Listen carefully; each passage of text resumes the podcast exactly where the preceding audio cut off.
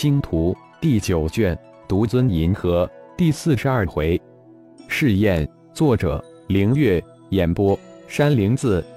光网上惊现天劫之后，弗拉德等四大家族也因为天劫之中浩然的神话表现而惊恐慌万分，一项又一项的命令发了出去。派出去的五支联合舰群中，仅剩的三支舰队终于开始战略撒退，但被星光光甲派出的二支舰队与李、张、吕氏三大家族的联合舰队围剿，三支舰队完全撒回的不足原来的十分之二，其他的皆被击毁。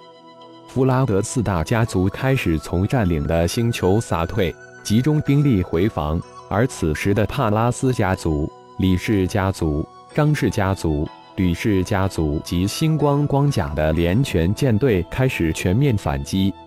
浩然没有忘记自己是李氏家族的客卿长老，在离开星光星系之时就安排好了。波矢波动进化完成之后，波矢带着三十多颗足以让李氏家族十位金丹期长老破丹化婴的进阶丹药送入李氏家族家主之手。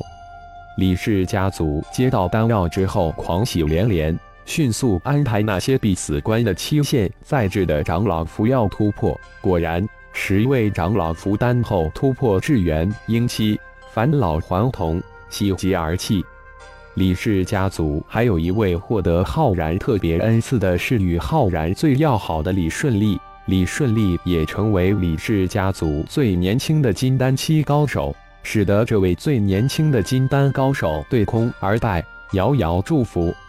原本猜测浩然的丹药是李氏进入修真界的三位前辈所带，但这猜测很快就推翻了。吕氏家族、张氏家族分别只得到六颗丹药，这恰好说明了浩然在预见之中所述。作为李氏的客卿长老，这三十几颗丹药聊表谢意。感谢李氏家族在自己离开大银河系对星光光甲的照应。通过丹药及浩然在预检中的留言，不难发现，浩然的回归并不是他对外所说的那样。至于具体原因，只有等浩然当面才能知晓。大规模全面的反击也在三大家族十四位元婴期高手的主力前锋之下展开。弗拉德等四大家族的联合舰群最终大败而逃，几近全军覆没。让李氏、张氏、吕氏三在家族惊奇的是，星光光甲虽有近百的金丹高手，但却没有一个元婴期高手，这让三大家族很是不解、迷惑。击溃三大舰群连队之后，光网上很快传出。星光光甲已经接手了近十个小虫舰队占领了星域。原来光网上猜测的都是真的，小虫真的是浩然的一个战宠，而且还是一个战无不胜，让弗拉德等四大家族望风而逃的战宠。星光光甲崛起已经成了定局，而且星光光甲还可能成为大银河系最大的一方势力，这也是一个定局。原本大银河联邦九大家族等十一方势力，只怕最终会演变成四大家族为主体的七八方势力。痛打落水狗是大家都喜欢做的事情。原本的大银河联邦商业联合会以及军方两大势力也纷纷响应，痛骂弗拉德等四大家族，并且也举起正义之旗讨伐弗拉德等四大家族。不仅仅原商来联合势力。军方势力都出动战舰讨伐，而且众多的大大小小的世家也联合起来，趁势而起进攻弗拉德等四大家族的星域。大家都想分一杯羹。弗拉德等四大家族如同过街的老鼠，人人喊打，人人打。众多的星道团体悄然与大大小小的世家团体融合改体，摇身一变。成为正义之师，毕竟小虫大军已经发话了，所过之处，弗拉德等四大家族以及星道一个不留。击溃了弗拉德行等四大家族的进攻，李、张、吕三大家族的联合舰队后，星光光甲的二大舰队悄然而返，将星光光系虫洞相邻的星域一个一个攻占下来。就连原帕拉斯等四大家族被弗拉德等四大家族占领的星域也一并打下来。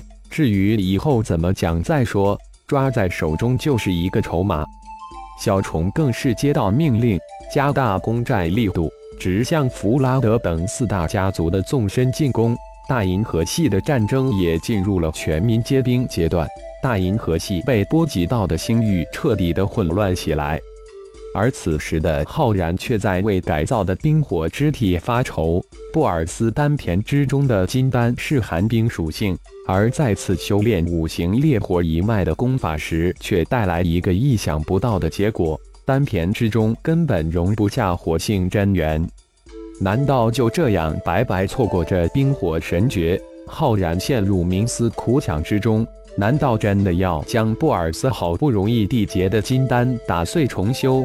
到时只怕自己愿意，而布尔斯却不甘。能不能也像自己一样造一个肾丹田来容纳布尔斯的寒冰金丹，而另造一个新丹田来凝结火属性金丹呢？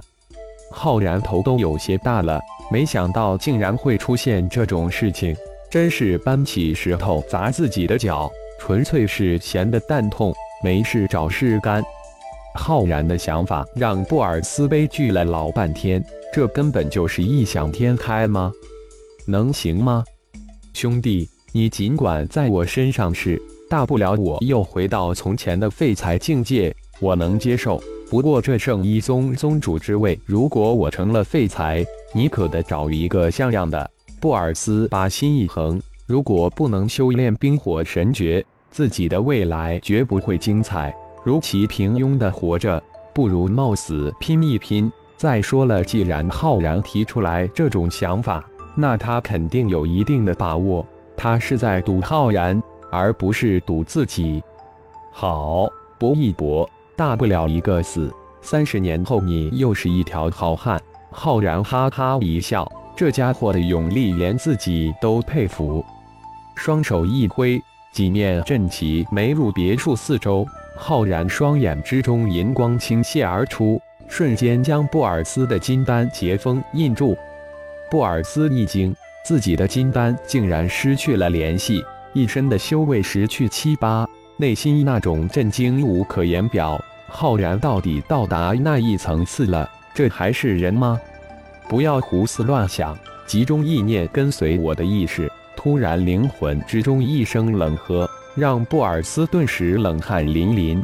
不会自己想什么都知道吧？真不是个人了。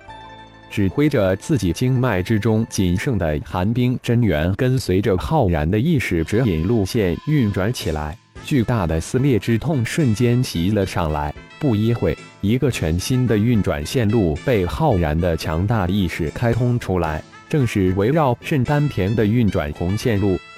一个运行周天，二个运行周天。当运行到第八十一个运行周天之时，在浩然意识的开拓下，肾丹田轰的一声被开出来的，布尔斯也硬生生的痛昏过去。